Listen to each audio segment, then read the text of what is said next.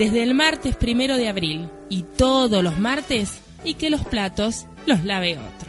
A las 20 por FM Manantial 97.3. Estamos hartas de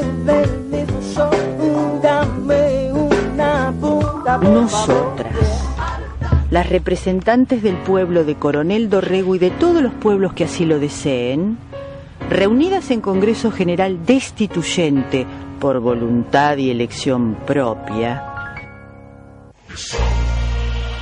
en incumplimiento de pactos preexistentes, con el objeto de constituir la unión entre hermanas, afianzar la justicia igualitaria, promover el malestar cultural y asegurar los beneficios de la libertad para nosotras, para nuestras hijas y para todas las mujeres del mundo, sin invocar la protección de ningún dios, fuente de todo prejuicio y conflicto, ordenamos, decretamos y establecemos y que los platos los lave otro.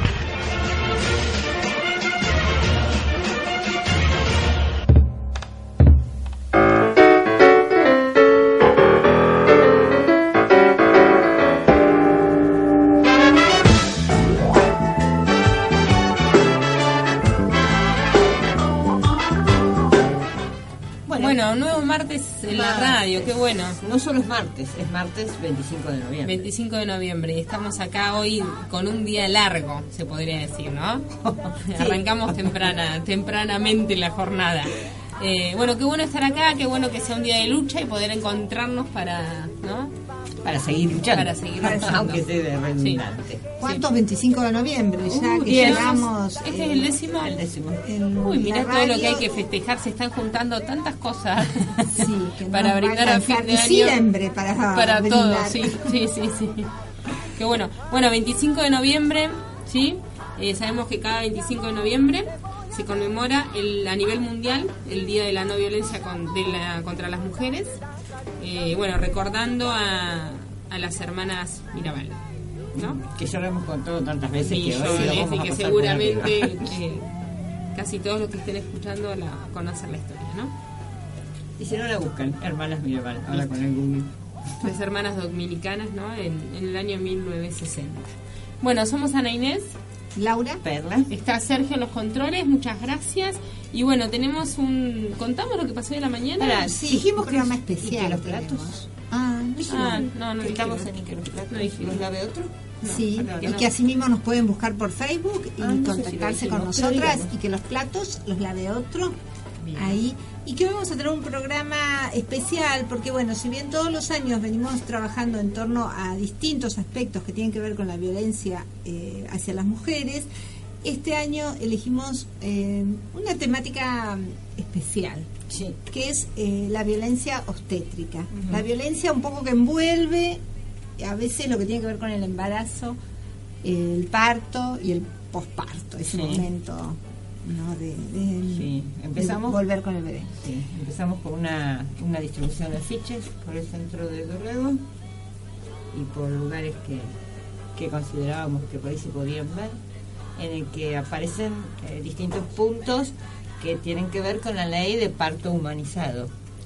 Eh, Vamos a agradecer a ahí compañeras a que llegar, yo hablo por ahí lento, sí, o lentamente. Y que además el afiche que pusimos, que estuvimos pegando, tiene una imagen muy sugestiva y muy bonita además, eh, que le agradecemos realmente de todo corazón a Graciela San Román, esta artista plástica que nos ayuda tantas veces. Siempre. Sí, que nos está acompañando en casi todos los proyectos, ¿no? Y bueno, un poco la idea fue en estos afiches eh, tomar eh, algunos de los derechos que marca la ley de eh, parto humanizado, que es la 25.929. Después vamos a hablar, porque vos me pones cara que tenemos que agradecer a más gente. Yo te La pongo gente cara, que no. madrugó La gente que hoy. madrugó hoy. Yo Porque no lo puedo estaba creer lindo todavía. para madrugar, pero a las seis y media de la mañana, un martes, día laboral, Eran muchas salir a- mujeres. A, pegar afiches. Sí, no se merecen un sí. reconocimiento. Marisa, María Julia, eh, Luján, Sofía y Mariela, que bueno, eh, contra viento y marea, más allá de la hermosa mañana, muchas no la conocían a la mañana hace años, te diría. Eh, se levantaron y bueno, Dorrego la intención fue teñirlo un poco de, del rosa del afiche para, para informar, ¿no? Un poco y bueno, que sirva también Claro, de denuncia, para- de reclamo. Claro, eso, para empezar a pensar un poco juntas que, bueno, que en esto también hay violencia hacia las mujeres que somos quienes. ¿no? El otro día leíamos de, de un artículo que es una violencia que además uno eh, la reconoce y la agradece, ¿no? Porque eh, de, de vivir una situación muy violenta como puede ser una situación de, de- de parto, eh, termina agradeciendo, ¿no? Eh, porque lo vive con alegría, ¿no? Sí. En general, viene acompañado después, de... sí, se pasó todo. con el bebé, a, Sí. la bebé a tu casa y es como que, bueno.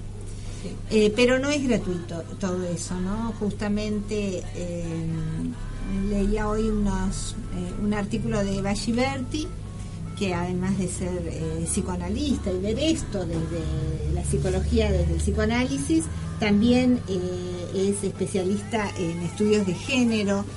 Y en atención a víctimas. Y claro, por eso, quiero decir, con una mirada, cómo se relaciona esto con los derechos y con el poder.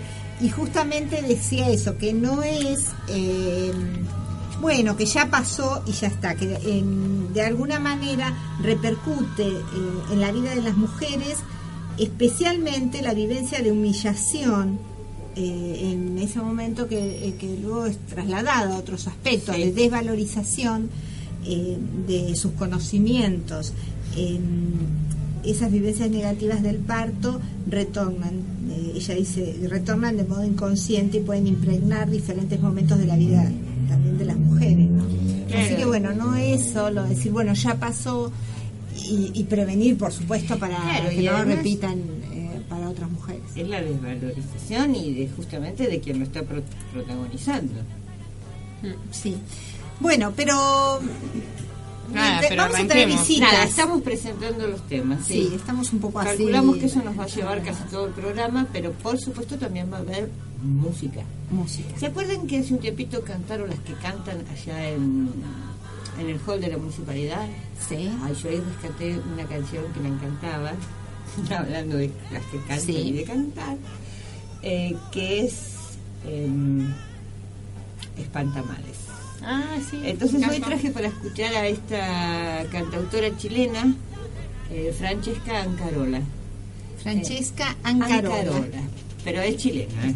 Está bien, sí, tiene... Eh, sí, así que vamos a empezar con esa canción, con Espantamales. linda. Genial.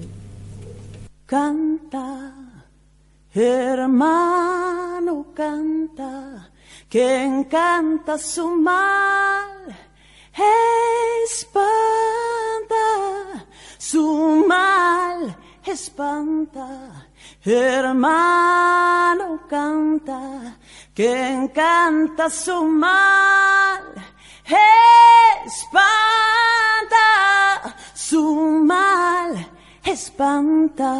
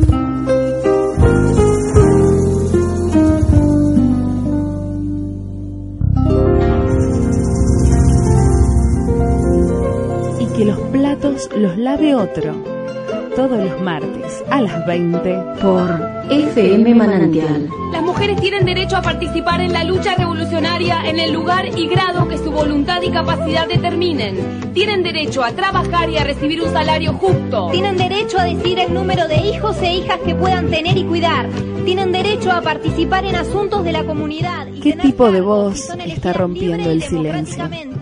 ¿Y qué tipo de e silencio hijas se está rompiendo?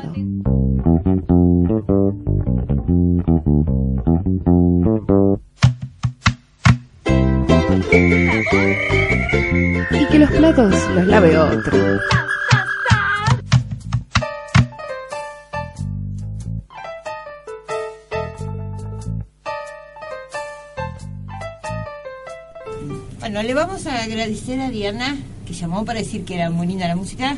Ya dijimos, capaz que Diana vos no escuchaste, que te la que nos inspiramos en Sí. ustedes, En las que cantan. en las que cantan. Eh, nos hicieron conocer a Francesca Ancarola. Ancarola, que es chilena, aunque tiene ese nombre así italiano. Tan en italiano. Bueno, ya están, anunciamos que ya tenemos Qué bueno que tenemos la- somos sí, muchas mujeres, Me gusta esta sí. mesa, me gusta, me gusta. ¿Querés presentar? ¿Cómo no? Tenemos a dos invitadas amigas. eh, una es Laura de la Loza, que es la directora de salud de nuestro municipio. Qué bueno que estés acá. Y otra es Silvina Posman, que es médica, que también estás a cargo de la parte de ginecología obstetricia, ¿verdad?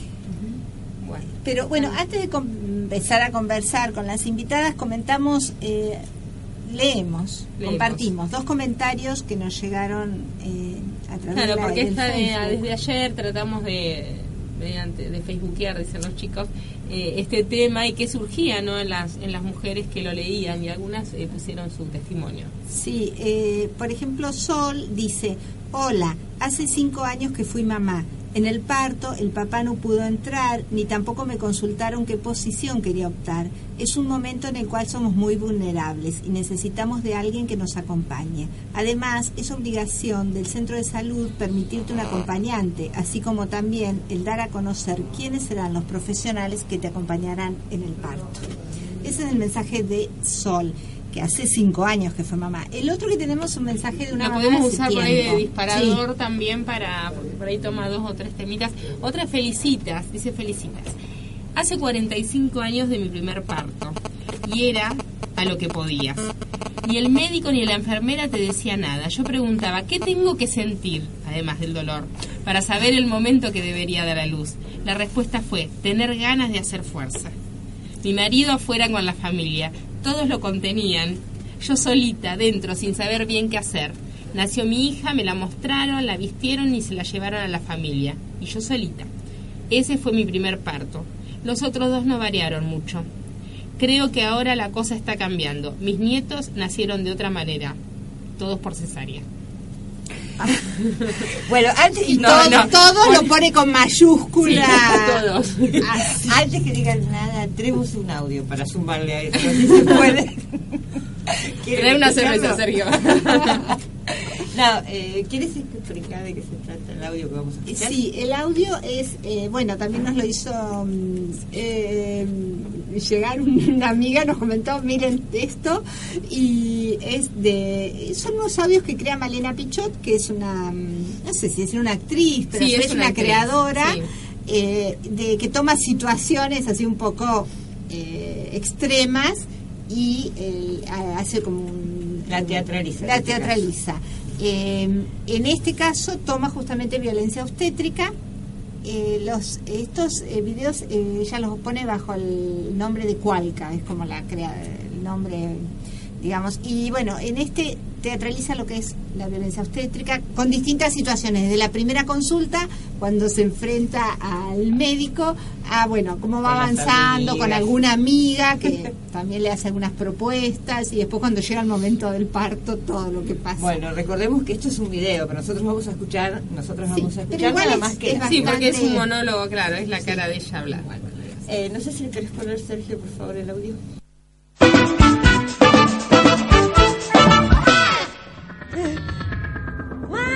Si bien la cultura occidental insiste en concebir como tabú todo lo que le pasa al cuerpo femenino, es cierto que la mujer tiene años de preparación para el parto, en cada menstruación y en cada dolor de ovarios. Sin embargo, nunca vamos a estar preparadas para el sistema de salud, que de manera pública o privada no deja de incurrir en la violencia obstétrica. Nunca vamos a estar preparadas para la soberbia médica. Hola, ¿qué tal? ¿Cómo andan? ¿Qué tal? ¿Todo bien? Bien. Bueno, estamos buscando obstetra. Todavía no nos decidimos. Queríamos no sé, tener un parto natural, en realidad. Ah, ya, con la pavada de una. Violencia obstétrica es tratar a la embarazada como una nena tonta que no entiende nada. Escúchame, te voy a hacer una preguntita. ¿Vos cuántos partos tuviste? Eh, es el primero. Bueno, yo hace 25 años que traigo bebitos acá al mundo, ¿te das cuenta? Y si hay algo que vos no sabés es lo que es estar embarazada. Pero yo estoy embarazada. No me hace falta a mí tener un útero para saber lo que es estar embarazada. ¿Lo sabés? ¿Lo entendés? Yo sé todo sobre esto, ¿me entendés? No, lo que nosotros queríamos era no apurar el parto, Claro. que tenga su tiempo Natural. natural. Sí, no, no queríamos inducirlo, porque si no el, el- el bebé puede nacer drogado. Cuando tengas una hemorragia interna o un buen desgarro vaginal, ¿me vas a decir lo que tengo que hacer también? Violencia obstétrica es culpabilizar a la embarazada y amenazarla. No. Miren, hay tres caminos, tres posibilidades. Número uno, que te mueras. Número dos, que se muere el bebito ahorcado o, o por algún problema. Y número tres, que se salga todo bien. Hay una posibilidad de eso también. La 3. Sí. ¿Vamos con la tres? Sí, no, lo que pasa es que nosotros habíamos averiguado que, que para ir acostada no tiene mucho sentido en realidad porque eh, es para comodidad de ustedes, de los médicos, porque en realidad el canal, el canal vaginal queda para arriba, entonces uno se fuerza para En vez de- arriba. El nivel de pavada que están manejando esta persona es increíble, no lo puedo creer. Bancame un toque. Eh, Rinaldi, por favor, escuchate esto. ¿Qué pasa, Lucho? Lo que dijiste recién, repetilo. Repetí, mi amor. No, que el canal vaginal. Eh, escucha. Che, ¿vos cuándo lo vas a tener? Ah, cuatro meses más o menos falta. Sí, pero ¿qué fecha? ¿Cómo qué fecha? No sé. ¿Qué no te programaste la cesárea? Estás re out. Si lo tenés natural te va a quedar como una puerta vaivén. La conciencia del cuerpo no se da, se conquista. Las mujeres debemos despertar de la hipnosis que nos hizo el enemigo. Eh, sí, pero yo igual eh, voy a intentar tener un parto natural. Qué horror. A mí que me duerman todas y me duerman al otro día ya lavado, secado y planchado. Está muy mal lo que estás diciendo. Escúchame, yo me tengo que ir a Miami. Me lo saco el pibe un mes antes. Tengo tiempo para ir al gimnasio, quedar flaca otra vez, espléndida, hacer toda mi vida normal. Bueno, irás a darle la teta, ¿no? Estás completamente loca. Hola. ¿Qué tal? Eh, rompió bolsa. Ah, ¿te los 900 pesos de la peri? No, eh, ya avisamos que nosotros no queríamos la periura. Está bien, mamina, pero tenete la platita en el bolsillo por las dudas. No, perdón, no queremos la peridural y ya eh, está incluido. eso, bueno. peli sale. Sí, tranqui, Feli. No No queremos la peridural. Los 1.200 pesos de seguro por si rompen algo en el periodo de internación. Perdón, ¿no ¿sabes la fortuna que pagamos de prepaga? Por favor, está con contracciones, ¿nos podés dar una habitación? Ténganse en el bolso unos miles de pesos, porque si vos querés que el doctor te espere, que vos hagas la dilatación y todas las horas esas, para que te tenga un poquito más de paciencia, hay que hacerle un regalito siempre. Ay, Bueno, bueno, bueno, tranquilita, vamos, sin chillar tanto. Ve que cuando te lo hacían no te quejabas, ¿no? ¿Esto te parece un montón? Bueno, esto es un caso real. Y las escenas que siguen también. Oh, esta quería parto natural, pero no puede ser. ¿Por qué no? ¿Por qué pasa algo? No dilata, che. Bueno, pero ¿podemos esperar o no? Natural, natural. No, se ve que son. Leen mucha para ti muchas revistas. Sí, sí, sí. Estoy, estoy acá, ¿eh? Chicos, estamos listos para la cesárea. No, ¿qué cesárea? ¿Pasó algo malo? Porque Ah, no... no, ay, qué cagada. ¿Sabes qué? Que ya armamos todo y lo vamos a hacer. Tenemos el quirófano listo, ¿eh? No, pero... Aparte me salió una urgencia, me tengo que ir ya. Sí, pero ¿dónde está mi marido? Calladita la boca, nosotros lo vamos a vestir a tu marido. Eh, no, no quiero cesárea.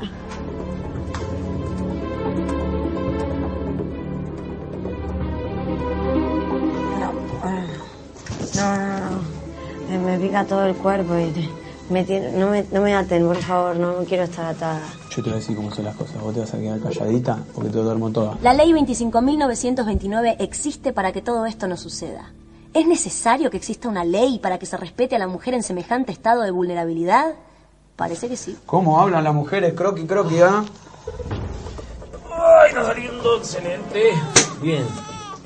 Excelente. 3 de la tarde, perfecto. Llego al partido de golf tranqui. Escúchame, ¿nos tomamos un cafecito? Sí, señor. Una lágrima para mí. Excelente. No, nena. No, no quiero cesárea. No, no quiero. No es cesárea. No.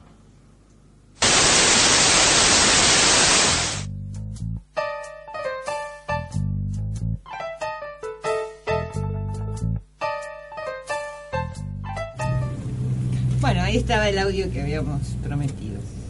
Para empezar a charlar, ahora nadie sabe qué decir. Quedamos ahí. Todas quedamos, no, porque creo que estaban medio compiladas los ejemplos de lo que a veces se, se dice con respecto a cómo se sienten las mujeres en esta situación de un parto y bueno, y era el tema que queríamos hablar, ¿no? Las mujeres y, y podríamos decir toda la familia, porque Sí, también eh, los padres que están acompañando, o la parte de la familia que acompaña, digamos, también se sienten en esta situación así de estar en manos de, de otro. Claro, Otro. que no sabes en qué va a derivar. Eh, Bueno, bueno, Ya hoy- tenemos eh, palabras acá. y- Sí, eh, hay, bueno, en realidad eh, estuvimos, hoy hoy decíamos que hemos eh, trabajado este tema pensando también que hay una ley de parto humanizado, esta ley 25.929 que es del año 2004. Cuatro, pero todavía no está reglamentada, estaba leyendo yo. Así que no tiene la fuerza como, como para decir, bueno, sí o sí hay determinadas cosas que tienen que cumplirse, porque habla Sí. de algunos derechos. No sé, ¿por dónde empezamos? ¿Ustedes cómo ven un poco estas situaciones? Bueno, eh, más allá de la, de la profesión, de la actividad o de la función que, que cumplimos, yo, bueno, en mi caso particular, eh, uno viene como mujer, como madre, como abuela. ¿Cómo, eso podemos empezar, Sí. cómo tuviste vos tus hijos? No, yo mis ¿Y tus hijos, hijas? eh, por parto natural, este, yo elegí un médico que respetara mi Ah. fisiología para parir, porque ya en aquella época también se hacían sí, cesáreas, porque yo me acuerdo que vos, vos Sí. sos de cuando empezó todo lo que era la, digamos, la atención en el embarazo, de Sí, porque los- yo fui Sí, sí, sí, se formó el grupo de ayuda materna Ñuñú, donde no solamente hablábamos de lactancia, sino también había un espacio de preparación para el nacimiento. Y bueno, y a mí, yo justamente lo que me movilizó a formar ese grupo, que bueno, trabajamos mucho con el doctor Marino en su momento por el tema de lactancia, bueno, el doctor Conti también era un profesional que nos asistía mucho, eh, Silvio Doricio, las obstétricas. Eh, un poco lo que me movilizó fue eso, o sea, que había que ayudar y enseñar a la madre a que pudiera vivir esta situación eh, con conocimiento en primer lugar y, en- y bueno, y el conocimiento que te da la libertad después, ¿no? Para, para decidir algunas cosas o para saber, por lo menos darte cuenta cuando las cosas no, no van por el carril que uno, que uno elige. Eh, en ese momento yo recuerdo que mm, yo, por ejemplo, particularmente siempre dilaté en tres días, o sea, no fue de dilatación rápida. Y sin embargo, el, el doctor Conti esperaba y me daba ese tiempo, inclusive el cuarto, que uno yo me acuerdo que Ñuñu me decían, bueno, pero lo vas a escupir porque es el cuarto, ya tenés tres nenas. Y Alejo pesó un kilo más que las hermanas y fue un parto difícil. Y bueno, y sin embargo él estuvo ahí. Pero fue respetado. Fue los respetado, tiempos. sí, fue Tal vez no la postura en ese no, momento. pero bueno, era a mí no me resultaba complicado parir así. en me incorporaba lo más que Claro. podía, mi esposo me sostenía, porque bueno, en esa época hubo un tiempo en el que se pudo entrar. El, el papá Eh, eh, podía ¿vos entrar al estuviste en el hospital. Sí, la mayor Laura? no. Agustina nació en la clínica y en la clínica maternidad modelo que estaba enfrente de la plaza y los otros tres yo elegí tenerlos en el hospital. Y realmente, bueno, con Alejo, que fue el parto más difícil, eh, yo sentí eso, la asistencia de... Pudo entrar mi esposo, me sostuvo, me ayudó a respirar y todo el equipo estaba, no solo porque yo era compañera de trabajo de ellos, ¿no? Porque yo siempre digo, el doctor Conti le daba un beso en la frente a todas las mujeres después que parían, más allá de quién fuera.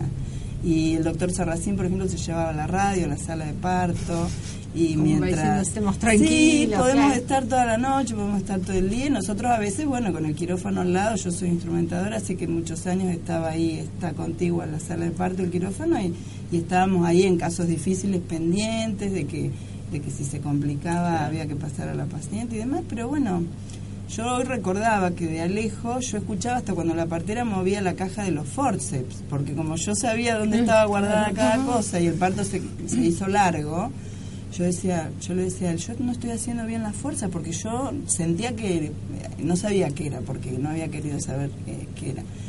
Y yo decía, yo noto que no desciende, que yo hago fuerza. No, vos estás haciendo bien la fuerza, me decía él. Lo que pasa es que es más cabezona que las hermanas, me decía, porque él decía que era otra nena. Y bueno, esas cosas, ¿no? Que se vivía como un como un acontecimiento social, que es lo que realmente es el nacimiento de un hijo, o sea, es No un trámite Claro, no solo para la familia que recibe, para toda la sociedad debería ser Sí. así. En un pueblo tan pequeño como el nuestro deberíamos celebrar cada nacimiento, ¿no? Y Que- se iba a decir con la participación de, de la madre en Sí, ese sí, momento. sí. Es decir, no como espectadora o como un ente que está ahí para que les traigan un, Un envase. Claro, sino como participando de eso que es tan importante para el resto de tu vida. hacerlo nacer, ¿no? Porque eso es. Ay, sí, eso, tal cual. Hacerlo Sí, nacer. además, claro, esta sensación. ¿Y, de- y qué pasó, Silvina, vos de, de ahí hasta ahora? ¿Qué nos Bueno, pasó? Silvina, ¿vos llegaste en qué año, Dorrego? Yo llegué hace tres años. Uy, a hace poco. Y vos estás hablando de los 80, Laura. Alejo nació en el 89. Yo creo con respecto a eso que bueno, mm, eh, la medicina también cambió, digamos. Antes como que en los pueblos estaba aceptado que, que todo pasa y si había una complicación se aceptaba esa complicación y, y como que bueno, era natural que pasara. Hoy en día estamos como más reglamentados a eso. Si yo hago un parto eh, donde no tengo un quirófano al lado, no tengo las condiciones, lo primero que me va a venir a decir la familia, ¿por qué, te, por qué se largaron a hacer un parto donde no están las condiciones? Porque uno quiere minimizar el riesgo mayor y nosotros sacando Rego, digamos, somos uno, un hospital de que se llama Complejidad 2, tenemos un quirófano, pero no tenemos un servicio de neonatología o una maternidad formada. Por eso también a veces la ley no se puede reglamentar tan fácil. Esta ley que tenemos eh, está muy linda hecha para los lugares por ahí como el Pena o como las maternidades grandes, donde tienen un servicio de neonatólogo, tienen diez, un equipo de gente. Nosotros somos como medio operador dependiente. A veces estoy yo, ahora bueno, están todos los pediatras, eh, están Florencia Maidana y, y Nicolás Testani en cada parto. Pero Claro, porque eso un hay- tiempo que, bueno, eso es un avance, que no había pediatras en la Claro, y a veces es difícil reglamentarlo porque somos pocos, uno está de guardia, el otro también, o sea, no es tan fácil agilizar todas las cosas y en realidad a veces lo que se opta es por el mínimo riesgo. Uno entiende que, que el parto es lo ideal y que la cesárea no es lo mejor, pero a veces dadas las determinadas, si viene un fin de semana o en determinadas condiciones, bueno, hay que elegir por sobre el riesgo, digamos. Y en eso tendremos que hacer un mea culpa, obviamente, o rever determinadas situaciones. También lo que nos pasa es que a veces nosotros estando del otro lado, digamos, yo también soy mamá, yo pasé por un pa- por dos partos, ahora estoy embarazada también, o sea que tenemos eh, a todas las mujeres nos pasa, es un momento de suma vulnerabilidad donde también la mínima palabra que, que nos pueden decir en mejor o de menor manera nos, nos afecta al 100%. Y a veces nosotros como, como profesionales de la salud eh, fallamos en esas situaciones, digamos, que humanamente para nosotros es como algo, no es que nos da lo mismo, pero es más mecánico, es nuestro trabajo. Entonces estamos acostumbrados a que haya un parto hay- y, y a veces nos cuesta humanizar la situación, decir, bueno, cada mujer es distinta, tiene una situación familiar diferente, una condición totalmente diferente, eh, tolera el dolor o las contracciones o lo que viene de forma distinta, si es un adolescente es distinto que si es una mujer grande, si es el primero es distinto que si es el quinto o el cuarto. Eh, y a veces nosotros nos automatizamos como en esa situación y decimos, bueno, como que esto es así, sabemos lo que tenemos que hacer, los pasos que tenemos que seguir y, como que nos cuesta involucrarnos y decir, bueno, cada una pensar, disociar esas situaciones, digamos, como que estamos pendientes de que salga esa criatura y no de esa Claro. mamá. De- del momento del parto, digamos, yo quiero que salga ese bebé y que todo esté bien, entonces nos abocamos como a eso y nos falta por ahí como la situación de contención y de, de- de esas situaciones. Que bueno, a lo largo del tiempo también tendremos que ir reviendo esas situaciones, digamos. Sabemos que tenemos un montón de falencias, pero bueno, tratamos Me de hacer- convenciste. Pero, ¿Viste? No, yo- no, a mí todavía no. No, no, a mí tampoco. No, Era es porque que estamos más lejos nosotras. ¿Sabes qué? Primero de todo es que. em, primero de todo iba a decir que. eh, te vamos a disculpar, eh, no. Eh, no es una cuestión de Dorrego solo, solamente. No, no, por eso. Es una cuestión. Por yo eso a veces- hasta mm, de más allá del país. Eh, de todos todos lados. Yo lo que creo es que, por ejemplo, mm, por eso te digo, es más fácil en un lugar donde, por ejemplo, el PENA, yo tomo el PENA o, o lo Sí, mismo Tres Arroyos, sí. o sea, porque es lo que tenemos más cerca y a donde nosotros derivamos en general. Sí, em- En general tienen un equipo de residentes, 10 ginecólogos, 10 neonatólogos, entonces la situación se hace diferente porque uno acá estamos solos en un montón de cosas. Solos me refiero a que no es, no es que estoy yo sola, pero como que las decisiones son, son mucho más apremiantes. Y si a mí se me complica algo, yo tengo una hora hasta llegar a Bahía. Entonces a veces tratamos de minimizar ese riesgo. Por ahí lo que nos equivocamos es en la parte de comunicación con la paciente, en explicarle o en decirle o en estar como más... eh, eh, eh, a expectante a esas situaciones. Sí, o a la familia, o por ahí el Hablar, lugar que se le da al claro. papá. Que, De todas maneras, son muchas las cesáreas que se hacen. Bueno, pero tiene que ver con estas situaciones también. Aparte- viene el fin de semana y, y no tenemos un quirófano disponible, un fin de semana largo lo mismo. Pero y Eh, si pensáramos, no, no rápidamente, seguramente, no. ¿no? Porque también habría que pensarlo en autoridades, en puestos, bueno, de, unas de fuertes decisiones, porque digo, el costo de cada cesárea es importante. Es decir, Sí, y, sí. y el costo, no solamente el costo económico, sino el costo en todo sentido, se demora más, tiene que estar más días por ahí, es distinta la vuelta a la casa, el, el trabajo con, digamos, los otros hijos. y el costo Si de lo evaluáramos vincular y- también es, sí, con ese sí, hijo, todo. ¿no? Lo que pasa es que hay un montón de factores. Perdón, pero que- quería terminar esta idea. Por ahí se podría evaluar, bueno, ha- hagamos una inversión para que estén dadas las condiciones para apostar a, a partos naturales cuando se pueden, ¿no? Y evitamos estas situaciones de...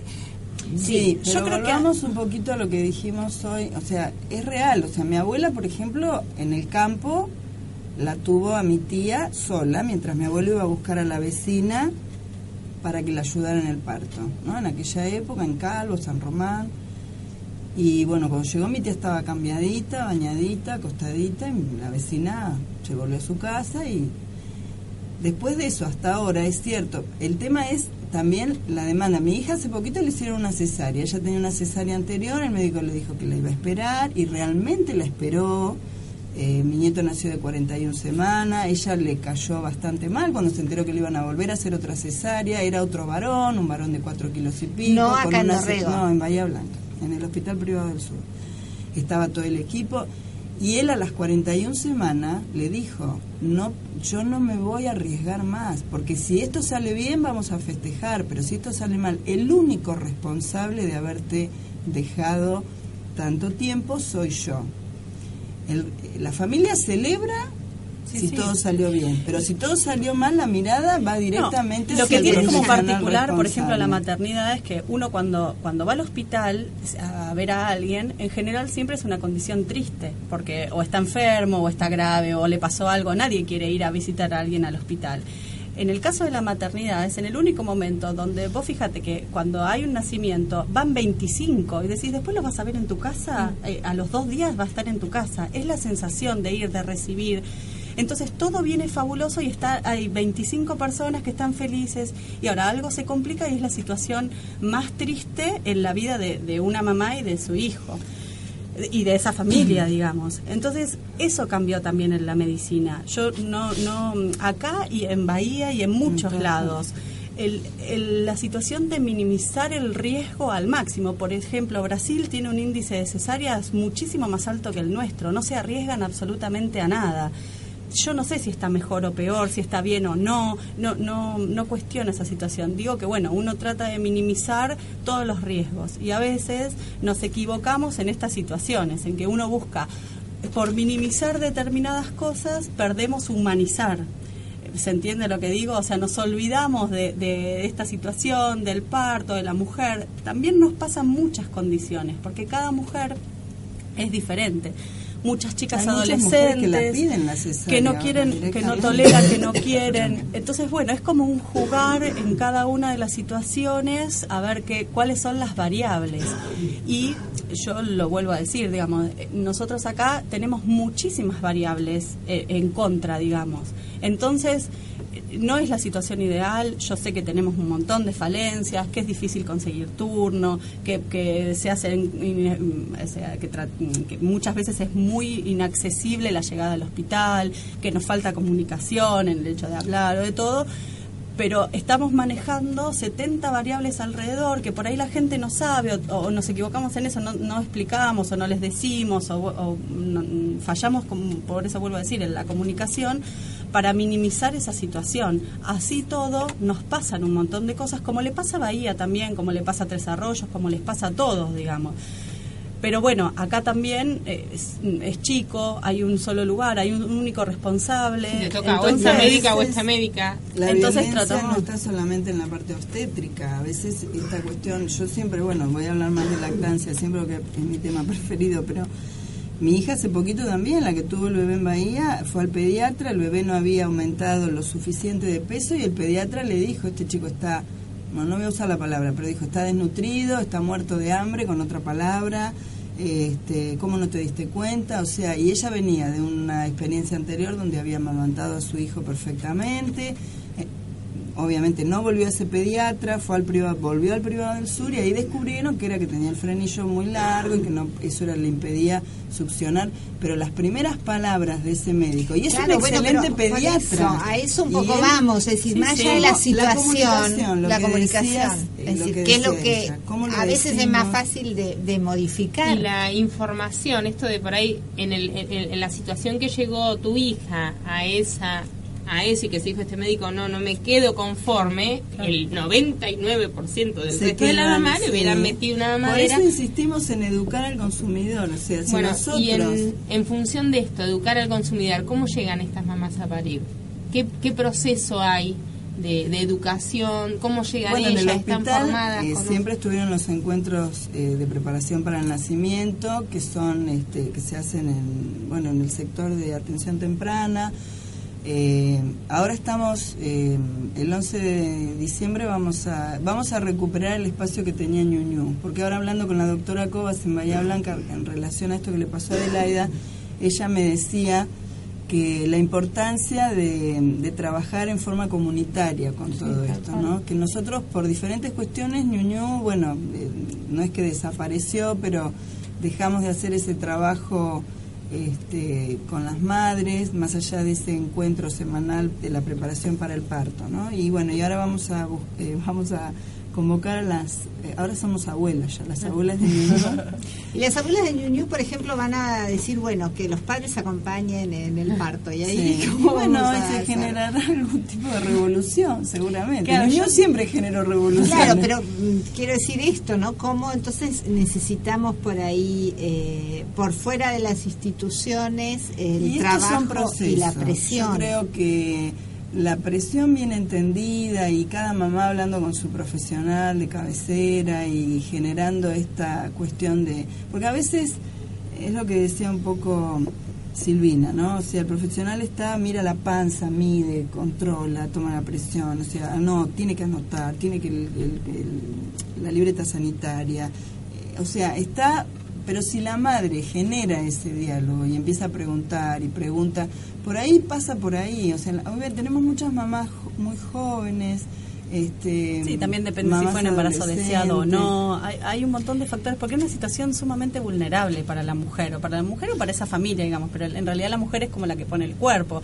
Hormonalmente cambia, Vulnerable, tiene... no, porque en realidad creo que tendríamos que Es mostrarle a las mujeres que es una situación vital eh, fenomenal, de enorme fuerza poder quedar embarazada y poder llevar adelante Y ese parto. yo me refiero a lo vulnerable en realidad a lo emocional. Es lo que hacemos con la palabra. decir, si a vos el- te dicen eh, eh, una, una, mal pal- una palabra mal dicha en un momento errado, puede transformar todo. Y a veces uno no, no quiere decir eso, digamos. Es como la automatización Claro. de la situación. Pero vos fíjate, cuando hay una persona que está preparada, como es el caso de la hija de Laura, cuando el, el pediatra dice, este nene está muerto de hambre, que se lo dice de otra manera, ella dice, va y consulta a otra persona. Es decir, para que no es, no, no es tan, tan vulnerable como para no poder Bueno, pero ahí está reaccionar. la ¿no? preparación, el conocimiento. Claro, pero por eso digo que eh, desde si nosotros salud nos tomamos debería- este tiempo para semanalmente tener estos encuentros con las madres, desde el embarazo, la madre criando,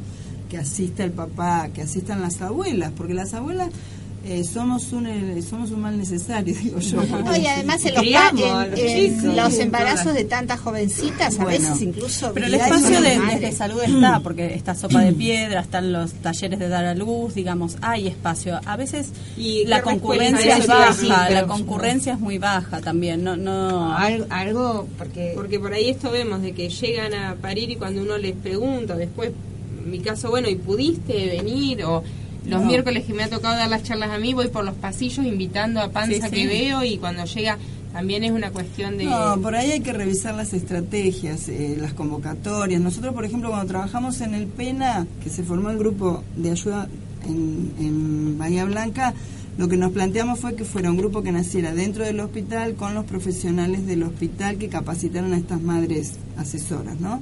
Las asesoras maternales. Porque, ¿qué pasa? A veces hay un... el- al, al equipo de salud no siempre le resulta fácil aceptar que alguien de la comunidad recorra internación y vea cómo se- si el chico se está aprendiendo bien o no de la teta y ayude y acompañe. Entonces, bueno, replantearnos algunas estrategias, ver si a la mamá le cuesta ir al hospital, pero si el encuentro lo hacemos, no sé, en un lugar bar- barrial, en un centro barrial, en el salón multiuso de la sala Conte o de la sala Loidi, este, que a la mamá, porque la mamá es cierto que al hospital va cuando tiene alguna situación, o a vacunar o a los controles. que si a veces tiene otros con- nenes en- no es lo mismo llevar el No, dos a o veces le coincide con el una- turno, por eso te- a veces le coincide con el turno, entonces eligen obviamente el control y no ir al, al, al encuentro, encuentro. porque son de mañana en este momento y por ahí algunas necesitan que sea de mañana porque de tarde trabajan, otras necesitan que sea bueno, ve, revisar esas Yo cuestiones. me quedé pensando en una cosa que decías vos, que a veces, bueno, que todas, todo esto es como un proceso de formación y lo, lo bueno por ahí es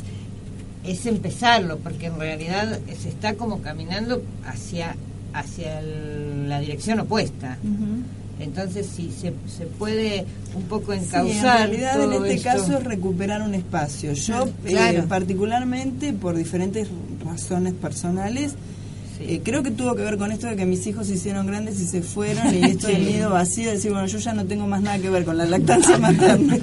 Ahora las que amamantan son mis hijas. Y me sentí muy mal cuando a Adelaida le pasó esto, porque yo que estaba al lado de ella atendiendo al más grande, no me di cuenta que ella se estaba lastimando los pechos, que el bebé no estaba sacando la leche suficiente, y le decía hace un rato a ella, a Silvina, es como ese póster del mono que dice, cuando había cuando había encontrado todas las respuestas, me cambiaron todas las preguntas. Sí. Bueno, yo me sentí un poco así, y hablando con Cobas, ella me dijo, Laura, no podemos dejar de trabajar en esto. Solo el 40% de las madres llegan al sexto mes con lactancia exclusiva. Y eso que nos dicen fundamentalistas de la teta.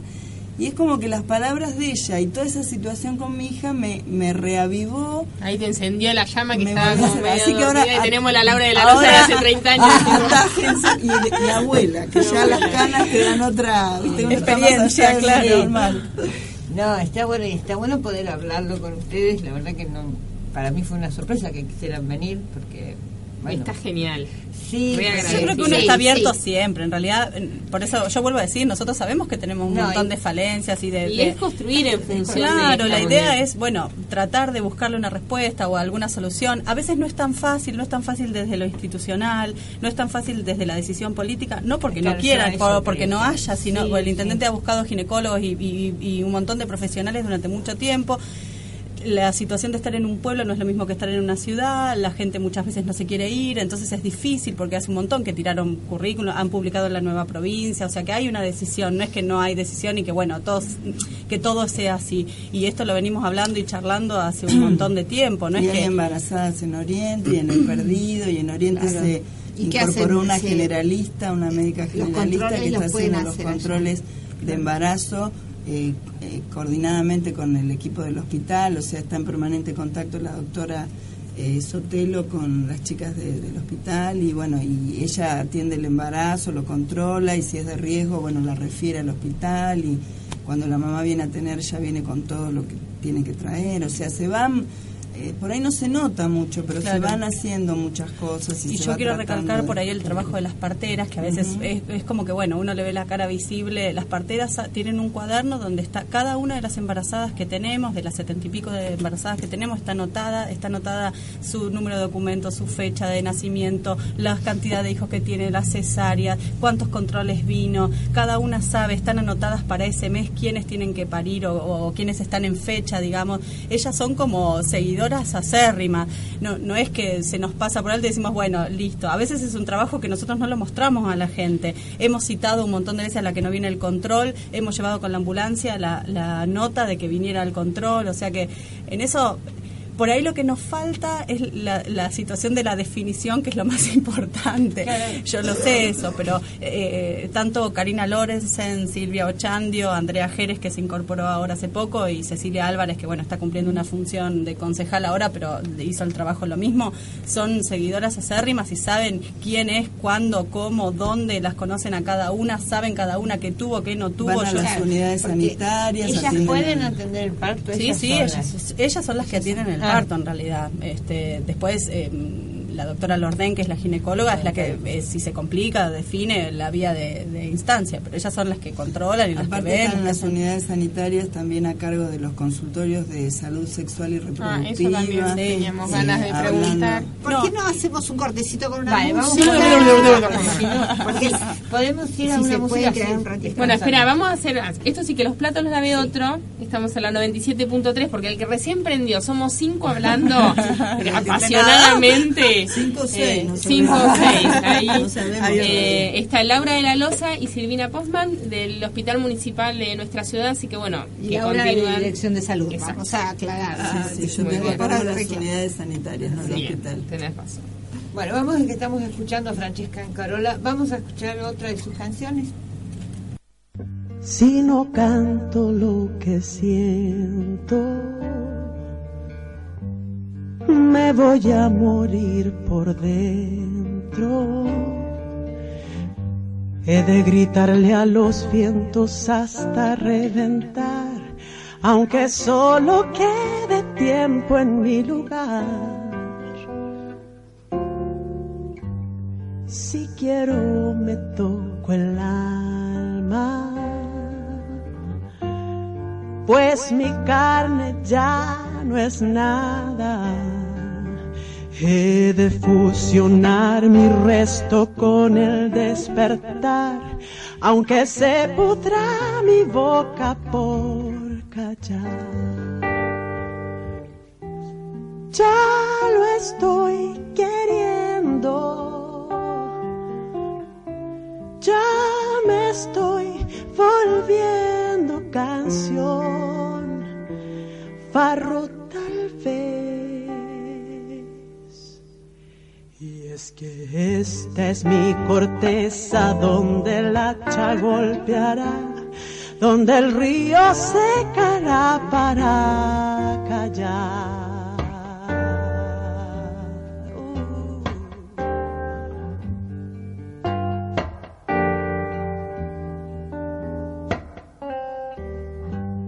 ya me apuran los momentos ya mi sien es un lamento. Mi cerebro escupe ya al final del historial, del comienzo que tal vez reemprenderá. Si quiero me toco el alma, pues mi carne ya no es nada.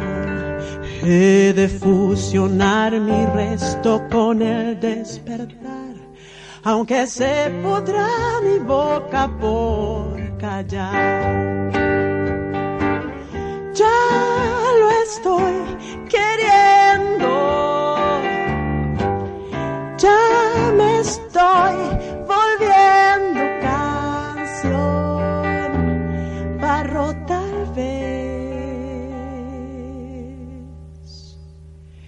es que esta es mi corteza donde el hacha golpeará, donde el río secará para callar. Y es que esta es mi corteza donde el hacha golpeará, donde el río secará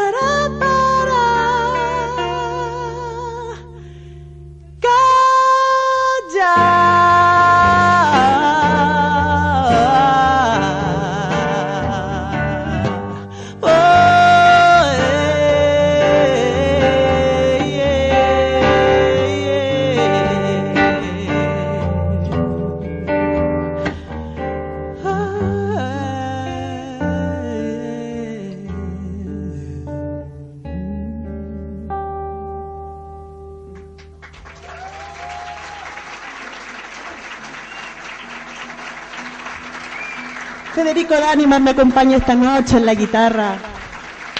Y que los platos los lave otro.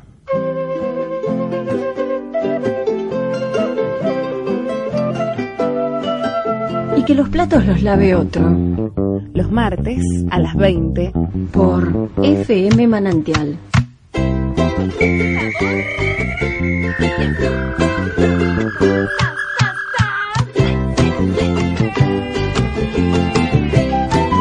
Diez años de feminismo en el aire.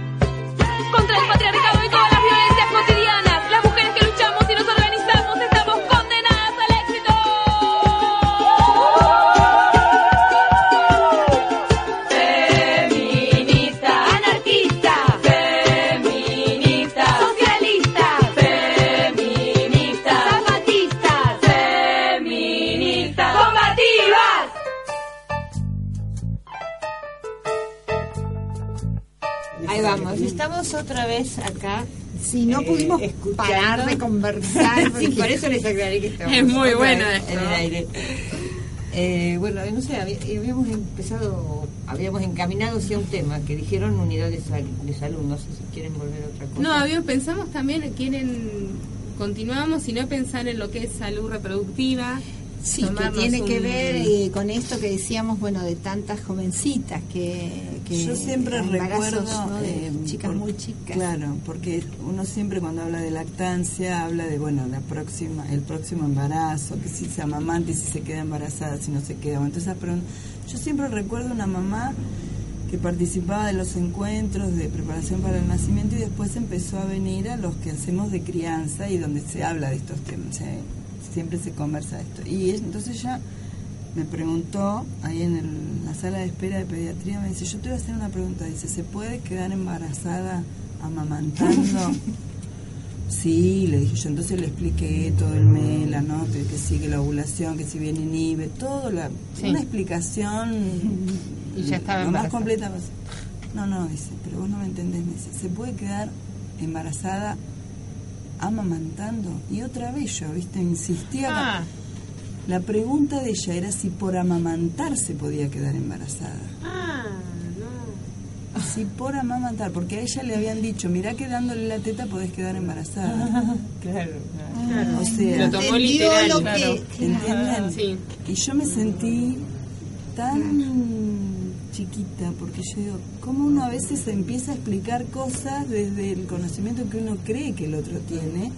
Y ella creía eso, que se podía quedar embarazada por amamantar. Sin intervención Sin de- intervención de un varón. Entonces, bueno, a partir de ahí es cuando uno dice, bueno, no, acá hay que explicar, mal. hay que explicar. Esto fue hace muchos años, ¿no? Sí, pero no, por Pero ahí- no creo que no. podría pasar tranquilamente ahora también. Sí, sí. Porque hay mucha información, uno cree que los chicos saben todo, que con las charlas de sexualidad en las escuelas o lo que pueden ver por internet o lo que y los chicos tienen mucha información pero no tienen conocimiento, porque no es lo mismo tener información que conocer. Sí, está como a- eh, accesible la información, pero no está depurada, no está. Masticada, claro. y la Sí, información además. cuando se transmite se convierte en conocimiento.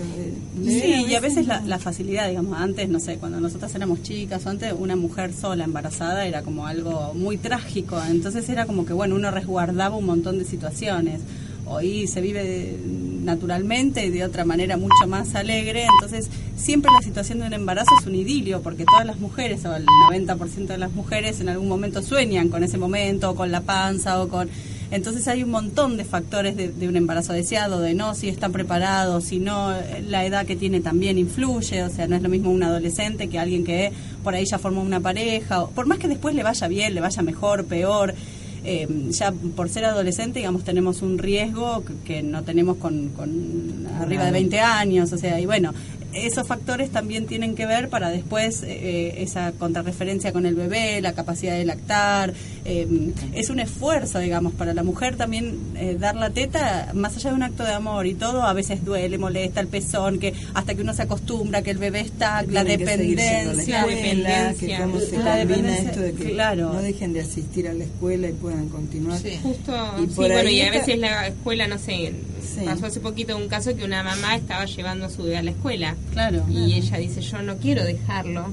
Y la escuela le plantea que no hay un seguro que cubra a ese bebé si le pasa algo, entonces no está yendo a la escuela. Bueno, Mientras claro, la claro, ley hay- dice que corresponde que, que vayan, que la escuela contemple la situación. Sí, la tiene que contemplar, pero claro, tiene que tener una guardería que es algo, por ejemplo, en la media que O está darle proyectado. el momento. No, el momento lo tiene, pero ella lo llevaba al bebé, ¿no? Eso no se separaba del bebé, digamos, Claro, claro. porque es muy chiquito y porque no se animaba a dejarlo, porque no tenía nadie y no lo iba a dejar en una guardería tan chiquita. Ahora, en este, en este caso puntual de los embarazos adolescentes, eh, yo creo que el equipo de salud solo no puede eh, prevenir toda esta cuestión. O sea, No. nosotros tenemos la experiencia de lo que fue el proyecto Aquí estoy yo, que se trabajó en todas las escuelas secundarias del partido de Dorrego, y tuvimos muy poca colaboración de los papás. Los papás no asistían a los encuentros que hacíamos para hablar primeramente con ellos y plantearles, mostrarles el equipo profesional que iba a asistir, para que ellos pudieran hacer preguntas. Eh, tuvimos muy poca respuesta de los papás. Tal vez fallamos en la convocatoria, la escuela. ¿Cuándo se hizo eso? Y eso Claro. se hizo este año no, porque, anterior, sí. eh, dos, eh, dos dos años anteriores. Pero se fue a chicos- todas las escuelas secundarias de Dorrego. Sí, pero no había convocatoria para los padres. La convocatoria la hacía la escuela. Nosotros íbamos a... Claro, tal vez la escuela no, porque yo ni como mamá no me enteré. No, no, nunca. que yo haya sabido tampoco en ninguna de yo me tocó estar en varias, pero Sí, en de las ninguna charlas, pero no una convocatoria de los padres. No, claro que les Yo en- la escuela primaria hablaban- sí. Pero desde Emiliano. ese proyecto Íbamos o sí, la llamaron por Mariel Larsen, con Sí, ese, ese con Marita, claro. Sí, bueno, a no, nosotros pero no se pasó convocó, de, no se de ver, por a ejemplo, a o la sea, el, el- la comunicación que hacía la escuela, por ejemplo, a No, veces sí, ponía... sí. Nosotros sí. Claro, a Hubo- ver, se estuvimos convocó la que no yo, convocó fue la claro. escuela. Claro, No, nosotros a los padres y a las madres. Sí, nosotros hicimos primero una primera reunión, como Sí, la- el tema era era, la sexualidad, para hablar con los chicos en cada una de las escuelas y con cada uno de los eh, cursos a los que fuimos a dar la charla, se convocó primero a los padres. Nosotros hicimos la nota, hicimos todo, después si la escuela lo convocó, Claro. no, no sé. No, y a veces Los padres escuela- firmaron las notas, pero yo que estuve en, en, en varios. Bueno, noso- yo en, en la media, por ejemplo, tuvimos padres, eh, después en el San José, en, en- varios de los lugares hubo padres y en otro nadie, Nosotros dependía en una curso. escuela vimos el- la convocatoria que hizo la escuela decía para hablar de la salud del adolescente, o sea, no ponían puntualmente de qué íbamos a hablar, claro, que nosotros, eso bueno, también. eso no lo manejamos. Eh, por ahí podríamos haber revisado esas cuestiones. Sí, nos sirvió como Sí, evaluación, sirve, sí, pero, como... pero no fue una buena Sí, experiencia con los padres. Con los chicos fui- fue bueno. Sí, pero- yo estuve, como te decía, eh, eso me parece que es mi opinión. Eh, por lo que yo veía, les costaba mucho soltarse a los chicos. Entonces, esto tendría que ser como más repetido. Pero vos sabés que lo tiene que hacer la escuela. Claro. O sea, Sí, la ley, pero las escuelas no, no. no. Lo que pasa es que a veces volvemos por eso digo solo tampoco Lo que pasa es que a veces volvemos a lo mismo, digamos. Nosotros, te- por ejemplo, no sé, en mi caso, yo estoy todos los días en el hospital haciendo consultorio. Podemos dar una charla, pero yo no puedo ir todos los días a todas las escuelas a, a seguir un proyecto. O sea, el proyecto es dar una charla y que la escuela repique esa situación, Y si se que se genere como un disparador. Se las escuelas, que las escuelas puedan ir, no, no sé. Porque No, la escuela- pero la escuela a tiene ver, que hay una ley de educación eso, sí, sexual, eso sí, lo hablamos sí. mil Claro, veces. se comprometieron a, a capacitar además, ¿sabés lo que nos nunca pasaba? lo Nunca lo. Porque nosotros nos Nunca. ofrecimos a ir conjuntamente con los capacitadores para que el equipo de salud estuviera conjuntamente con los que vinieran del ministerio y se hicieran esos encuentros de capacitación. ¿Y sabés nunca lo que nos pasaba en, en el 99% de las charlas? Te diré porque te puedo decir con nombre y apellido y contados con los dedos de la mano los profesores que se quedaron a las charlas Claro, y sí, que participaron, no solo a escuchar, sino que, bueno, interactuaban con los chicos. La respuesta era, no, a los chicos eh, se sueltan más si yo no estoy, si, y, y- total, y se iban todos. que Y en todo realidad... el tiempo después es el docente o el... Sí, yo Claro, creo un eso, que es una situación mucho más natural, más cotidiana Incluso- y además que, bueno, Incluso pasan educación, por cosas ejemplo, en un año, ¿no? La educación sacó un cuadernillo de, de Sí, la ley de educación sexual. Muchas escuelas no se entregaron, Bueno, ni siquiera se pero ese cuadernillo es como como si fuese la, la- la- no sé la carta del diablo más o menos porque nadie la quiere agarrar y en realidad uno cuando se la pone a es una leer cosa tan básica. bueno Sí, lo que en realidad muestra eso no, no es que es una revista pornográfica No. donde habla de sexo sino lo que muestra es por ejemplo eh, esto de que hablábamos de la no violencia eh, como en literatura con en la época de no sé de Camila y la película Sí. de Camila digamos y en eso cómo la mujer tenía otro papel y cómo se podía generar y la situación de poder decir que no, No, la ley de educación sexual es genial. Eh, Sí, en realidad buscaba eso, no buscaba hablar de sexo explícito, sino de buscar la situación, de que por ahí el adolescente tuviera la posibilidad de, de saber, de decir que no, de poder empezar a decidir, a definir lo que le gusta, no, lo está bien. sentar educación, salud, Sí. familia y armar algo. O sea, nosotros habíamos pensado capacitar referentes en cada escuela y que ese referente, que haya como un pequeño consultorio de salud sexual y reproductiva en la escuela. En, Pero en bueno. las páginas del ministerio, lo de la ley de educación sexual, está, vos podés decir, bueno, 10 talleres para hacer con los padres. Claro. En primero hacer esto, en segundo en esto, con los chicos de primer año, de segundo año en biología, en Sí. literatura, en historia. Es impresionante, está todo Sí, sí, armado. pensado. Sí, sí. Pero bueno, no. A veces es un tema- Nuestros hijos. Lo que eh, pasa es que es muy difícil para el adulto, escuela, porque en realidad lo que significa sexualidad nos conecta con No. nuestra, poca, nuestra propia sexualidad. Y es un tema tabú para el adulto. Sí, no. para, para nosotros Sí. mismos, imagínate, Sí. para compartir en un curso de adolescentes de 12, de 13, de 14. No, pero el tema Sí. sale porque les inter- el- la cuestión es que no lo puede hacer un docente solo porque queda como uno ahí que se le ocurrió hablar de sexo.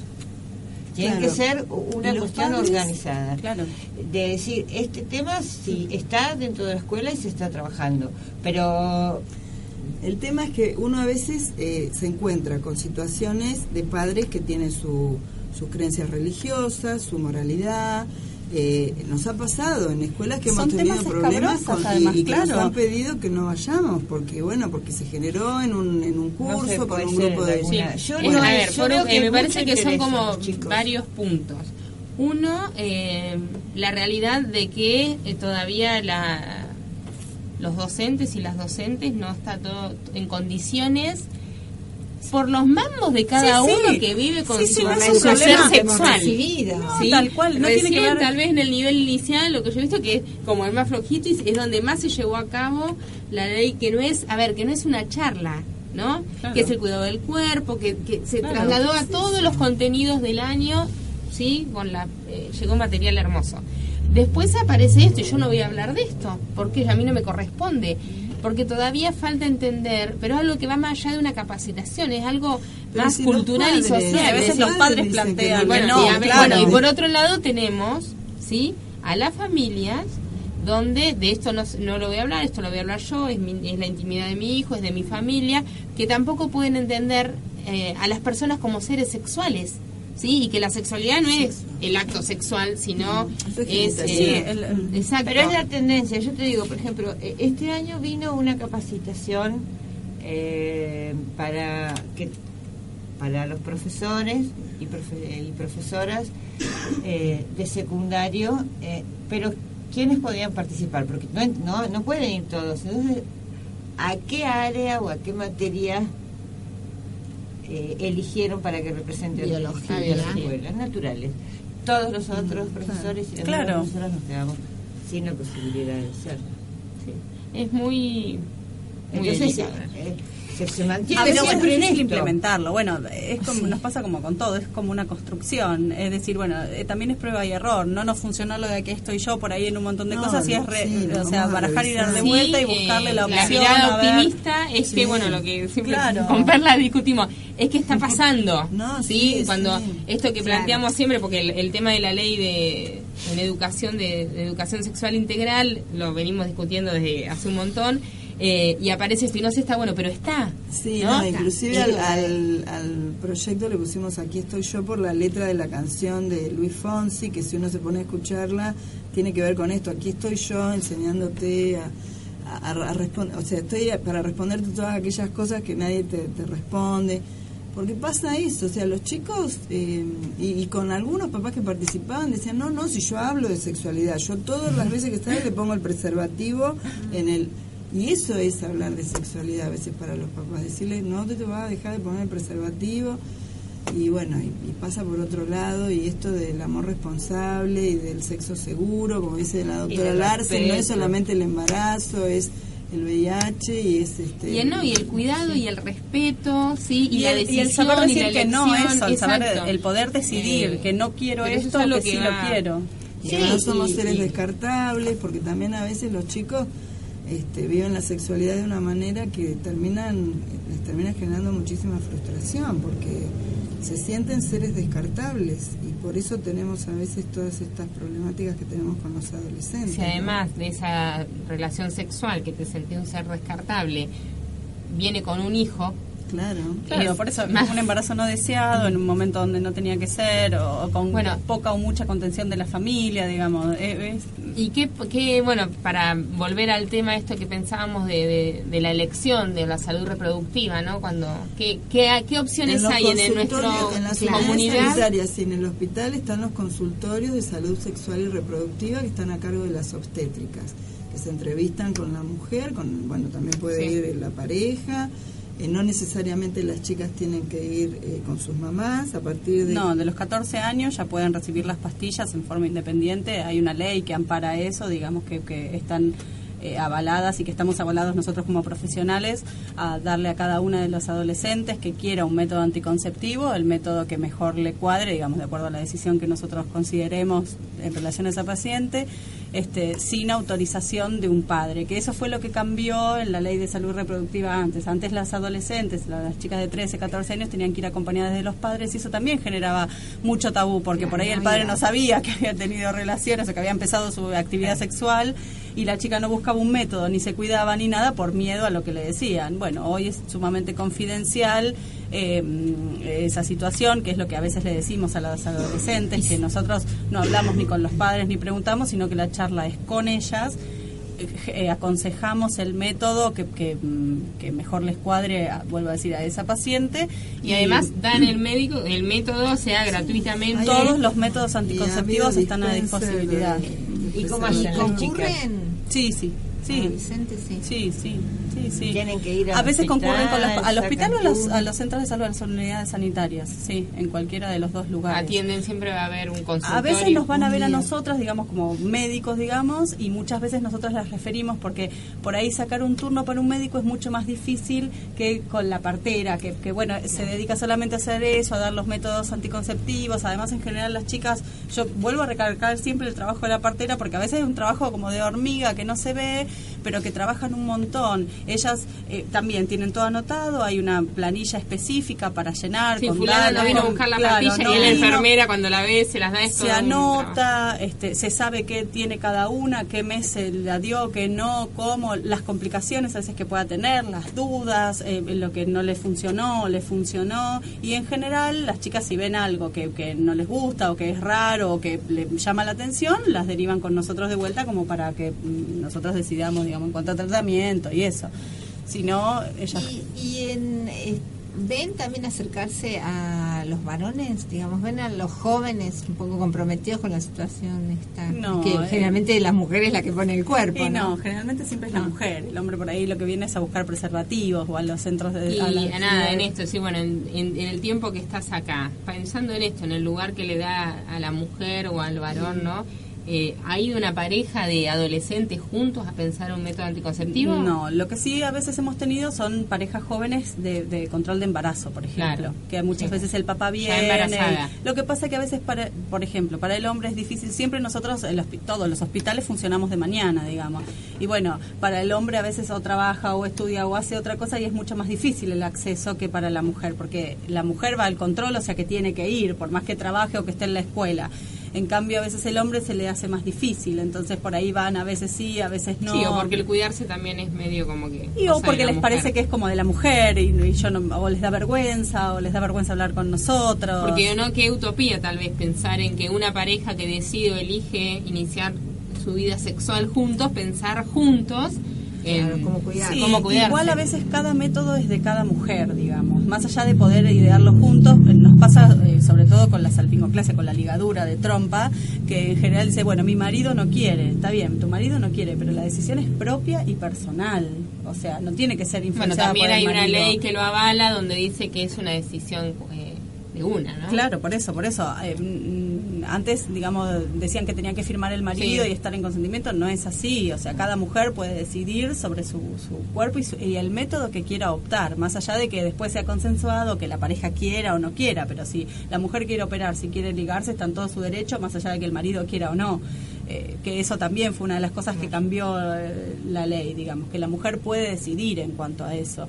No necesita la autorización de Sí, otro, que se, sino y que se puede hacer en un hospital público que no sea, que eso me parece antes las que tenían acceso eran las que lo podían pagar. Sí. Eh, bueno, y hoy Sí, está la sí. opción de... A veces lo que nos pasa también es que, por ejemplo, no sé, chicas de, bueno, 24, 23, 22 que han- tienen dos hijos, tres hijos, se quieren ligar y nosotros tratamos, no es que no queremos ligarlas, pero a veces la- tienen 20 años de vida fértil todavía, digamos, de vida útil. Entonces, a veces buscamos que estén realmente decididas para operarse y no que sea, bueno, como, bueno, ahora me opero y después, Sí, eh, o sea, porque es una decisión este, definitiva. Entonces, En tratamos de... Trabajaba una psicóloga con nosotros, eh, Mercedes Peña, y ella nos decía la cantidad de pacientes que atendía en su consultorio particular de mujeres que en su momento habían tomado la decisión de ligarse las trompas y más allá de que no querían volver a tener otro hijo después Se les costaba mucho hacer, porque era como una decisión tomada en un momento determinado y Claro. después algo pasaba que hacía que bueno Sí, sí, después está la que está segura y que, que tiene 25 años y, y está segura que no quiere y que se quiere ligar y está en todo su derecho de hacerlo también, Bueno, digamos. sí, sí, Pero bueno, claro. tratamos de a y veces... eso también es el derecho Sí, de respetar eh, esa de situación. respetarlo.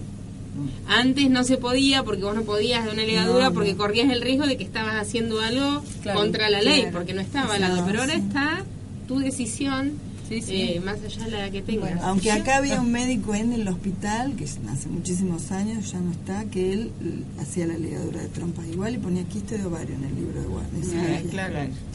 Bueno, yo los invito si quieren escuchar total, ya hicieron tanto, cinco minutos más. Vamos a una música y redondeamos el tema y nos despedimos. Sí, no hay problema. ¿Podés poner, Sergio, otra canción?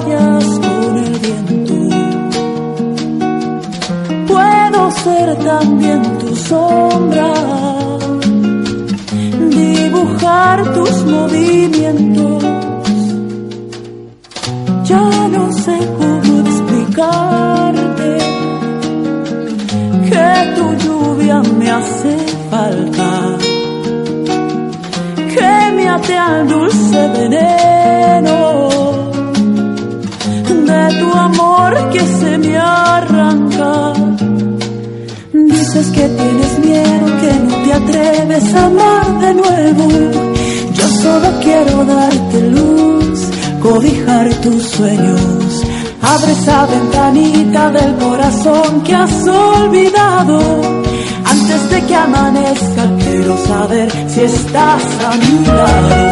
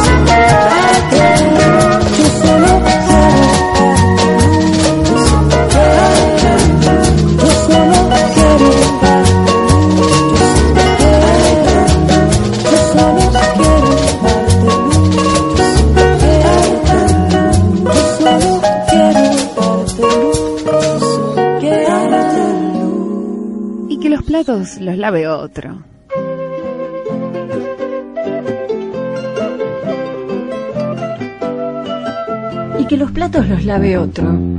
Los martes a las 20 por FM Manantial.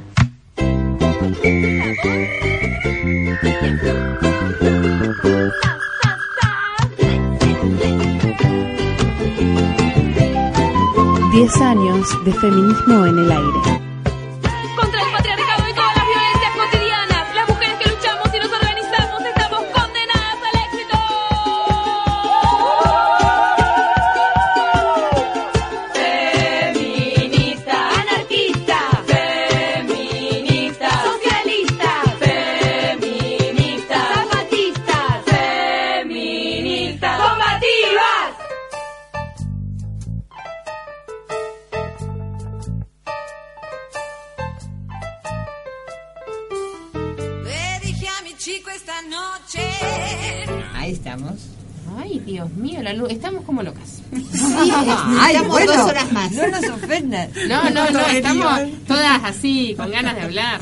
Está callada. Yo les digo que son 22 ya, así que vamos a ir redondeando. Sí, porque bueno, nos termina el eh, las invitamos a, a cerrar este espacio. No sé si quedó algo que quieran comentar. No, yo quiero mm, sí. invitarlas a todas las, las mujeres, digamos, o, o con sus parejas, a que, bueno, se acerquen a nosotras, vengan al control de embarazo o a una consulta con nosotros. eh, como para también que nos pregunten que o que a veces nos marquen las diferencias porque bueno uno también está abierto a eso sabemos somos humanos nos equivocamos tenemos días mejores días peores mejor humor peor humor como le pasa a todo el mundo y a veces es lo que yo decía al principio, uno naturaliza el trabajo y deshumaniza a la persona, digamos, como que para nosotros es un trabajo y es nuestra forma de trabajar y bueno, no, nos olvidamos de esa persona, entonces a veces hay que corrernos de vuelta al carril y decir, no, por acá, no por este lado. Em, yo las invito a todas a la que vengan y siempre les decimos a las embarazadas, sobre todo las que están de término y todo, a veces es difícil conseguir turno, yo lo sé, o le dicen que, no sé, que yo no atiendo, que no estoy yo estoy, o el mensajero que le saca el turno, bueno, que, se acerquen, que nos pregunten. Nosotros no vamos a dejar a ninguna embarazada sin ver y sin controlar. Eh, nos ha pasado de tener chicas que no consiguen turno y eso, y por más que hayamos visto 12, vemos 13. eh, siempre se van a ir, o si no es ese día, le vamos a dar un turno para el día siguiente. Siempre tratamos de, de facilitarles a veces la situación, eh, aunque sea engorrosa, digamos. Así que yo las invito a todas a que, que vengan, que participen, que nos pregunten, que nos digan. Que se que, informen bueno, que- también, motivarlas para... Sí, Sí, son porque sus derechos. ¿no? es, eh, es la mejor forma ¿no? de defender los derechos, saberlos en primer lugar y, y- e informarse. Sí, y, y bueno, mm, decir el trabajo, por eso yo vuelvo a recalcar el trabajo de las parteras, porque a veces es un trabajo de hormiga, son como las asesoras, digamos, que quedan relegadas y, y son las que más hacen, más trabajan, más saben. Siempre hay una partera de guardia, entonces también todos los días, todo el tiempo, siempre hay alguien de guardia que, que las va a atender o que les va a saber decir o que cualquier... eh, duda o cosa que tengan, que no duden a veces en ir, porque a veces por más mínimo que les parezca el síntoma o, o la situación, eh, nosotros podemos definir determinadas cosas, entonces que consulten, que vengan, que se acerquen, que no mordemos, no ladramos, si nos equivocamos, si estamos de mal humor, si ladramos, como- como, todo el mundo, pero bueno, la idea es por ahí hacer este mea culpa y tratar de mejorar De esas esa situaciones es y de, idea, de- de facilitar esas situaciones, digamos. ¿eh? Bueno, Bueno, ¿y Laura? Buenísimo. yo quería agradecer eh, la invitación, por supuesto. Eh, las tres son personas muy eh, queridas. Y, y agradecerle a Silvina que aceptó la invitación. En realidad me trajo ella del brazo hasta acá. Este, es un placer que ella haya aceptado la invitación. Eh, ella trabaja en la unidad sanitaria Loidi, por eso la invité desde ese lugar, porque además de trabajar en el hospital está en uno de los centros de salud de Dorrego y mm, yo le doy mucha importancia a la tarea que se realiza en las unidades sanitarias. Uno piensa en salud y generalmente piensa en el hospital. Claro. Y tanto la unidad sanitaria Loidi como la Conti tiene atención permanente, el personal de enfermería tiene una atención, eh, conoce el barrio, sabe de, de- de las necesidades de Todo, y cada si no vas te buscan hasta tu casa. Entonces, sí, a veces es más fácil el acceso sí, también, porque sí. bueno, no es como el hospital que tiene No que pedir el turno específico y llamar y es podamos, como... este, utilizar ese recurso y que las personas del barrio se acerquen y bueno y comprometernos a esto no a ser parte de- de- del cambio de, de trabajar de volver a trabajar desde estos espacios comunitarios que que tienen tanto valor como son como fue Ñuñú en su momento el grupo de ayuda que que les prometemos que para el año que viene va a estar funcionando otra vez. Ay, qué bueno. Bueno, recordar que existe el consultorio para eh, de salud reproductiva, que para que puedan hacer la consulta. eh, y esto, ¿no? Estos espacios que el de- el- los miércoles a la mañana eh, dar a luz, Los para los encuentros de luz. dar a luz. Bueno, hay un montón de espacios que hay que exprimirlos. ¿sí? Sí, que se Sí. acerquen por ahí, que, que a veces, por eso yo vuelvo a decir que mm, nosotros sabemos la- las falencias que, que tenemos y los errores, no estamos ajenos a esa situación. A veces no es fácil ni políticamente, ni institucionalmente, ni personalmente. Pero bueno, la idea es entre todos poder trabajar y hacer lo mejor posible dentro de los- las y condiciones en y- equipo, claro, ¿no? las que en las situaciones que tenemos. sanitarias tenemos los equipos del programa de médicos comunitarios que están conformados por enfermera, promotora de salud, médico, psicóloga. Eh, tenemos equipos que están trabajando eh, en el centro de salud, con la comunidad del barrio, tratando de trabajar eh, con las instituciones del barrio y bueno, yo creo que eso va a ser el cambio de paradigma, ¿no? O sea que, que ya no sea más el equipo de salud solito en el centro de salud, sino que como en las comunidades educativas, ¿no? Que los Sí. padres, bueno, acá es lo mismo, o sea, tenemos que ser una comunidad donde todos de alguna manera nos Sí, porque si no es tirarse la pelota el uno al otro y nadie va a dejar el... Claro, y- Sí, no, es cierto. Cuando vos hablabas yo pensaba en eso. A todos nos pasa en todas las profesiones Claro. que por ahí, qué sé yo, a veces nosotros también le ponemos demasiada atención a los programas y a los diseños curriculares y los alumnos por ahí se te pierden un poco. Sí, sí, a veces lo que nos pasa a nosotros que es más notorio, porque bueno, uno cuando Sí, sí. trabaja en salud no es lo mismo. Claro, Vos, sí, obvio. eh, obviamente el que está sufriendo o el que está eh, del otro lado, porque nos ha pasado incluso como pacientes, cuando vos estás como paciente Ah, padeces el doble de estar de ese lado, digamos, bueno, y y a veces es eso, de ese- eh, como volver al origen, digamos, bueno, Claro. el, el- el golpe de decir, bueno, estamos descarrilados de este lado, tenemos que volver Sí, para el lugar donde corresponde. ¿no? Y así esto de que vinieron hoy acá a plantear que se lo van a pensar. Muy agradecidas de Bueno, visitas. al contrario, gracias a ustedes. Placer, ¿no? Sí, Tenerlas para acá. nosotros también. Sí. Sí, tal cual. Bueno, nos vamos, nos vamos con una música, nos estamos Francesca. yendo ya. Con lo que trajiste para leer, Carola, no me te lo tenés que guardar para Lo el voy a martes que viene. próxima. El cine de Lisette queda para el martes Sí. que Ay, viene. pobre y bueno. Lisette, hace- Sí, No, no. hablamos el otro día con ella. ¿Cuándo? ¿Cuándo? No, desde No, Orlando no hemos vuelto a hablar con Vos estás, ella. estás dormida. Bueno, yo puedo hacer una invitación, una Sí. invitación Rapidito, de todo lo que hay que invitar, pero quiero invitar, ya que nombramos a Lisette, el, el viernes próximo a las 20.30 horas, a ustedes también las invito, va a estar en el museo un, un grupo, una compañía de titiriteras, son dos mujeres, eh, Los Simperos, o compañía Los Simperos, Margarita y Ana, eh, pero en este caso no van a ser títeres, van a ser narraciones para mayores, ¿no? que es eh, una pequeña historia con poemas y demás. Así ¿Viernes? que viernes a las 20.30, este viernes 28, en el museo.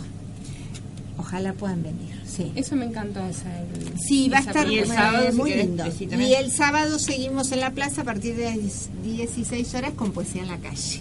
Poesía, llover, ¿sabías música, bueno, No, no si llueve nos vamos adentro de la municipalidad. en la Casa de la Cultura. Ah, en la Casa de la Cultura. Bien. Y el jueves, eso recibí un aviso hoy eh, del centro educativo que hace el proyecto Corazones Blancos todos los años. Ah, sí. Bueno, eh, dan una película y un debate. Después yo tenía intenciones de hablar con Carolina Bianchi hacen? el jueves de 9 a 12. Este jueves. Sí. De 9 a 12 a Sí. la mañana. Sí. Pero Ya no ¿Qué película es? Eh, no, no, la idea era hablar con Carolina, no llegamos ¿Qué a hacerlo hoy. película es? Eh, no sé. pero bueno, nos vamos vamos a hablar. Nada, bueno. Y que que los platos yo la veo otro.